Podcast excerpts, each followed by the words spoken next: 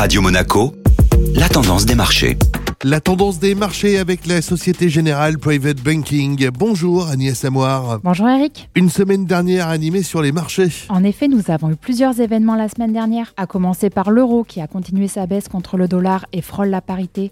La dernière fois que l'euro se traitait sous la parité remonte à l'année 2002. Quant au baril de pétrole, il est passé temporairement sous la barre symbolique des 100 dollars et flirte désormais proche de ce niveau. Les craintes de récession et l'inquiétude d'un redémarrage plus lent que prévu en Chine entraînent une baisse de la demande et donc une baisse du prix du baril. La semaine s'est terminée vendredi avec la publication du chiffre de l'emploi aux États-Unis 372 000 emplois ont été créés au mois de juin, ce qui amène le taux de chômage à 3,5% aux États-Unis. Quelles sont les principales statistiques à suivre cette semaine? Les investisseurs ont les yeux rivés sur les chiffres de l'inflation du mois de juin qui seront publiés mercredi pour les États-Unis, la France et l'Allemagne.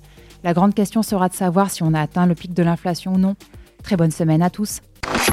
Société Générale Private Banking Monaco vous a présenté la tendance des marchés.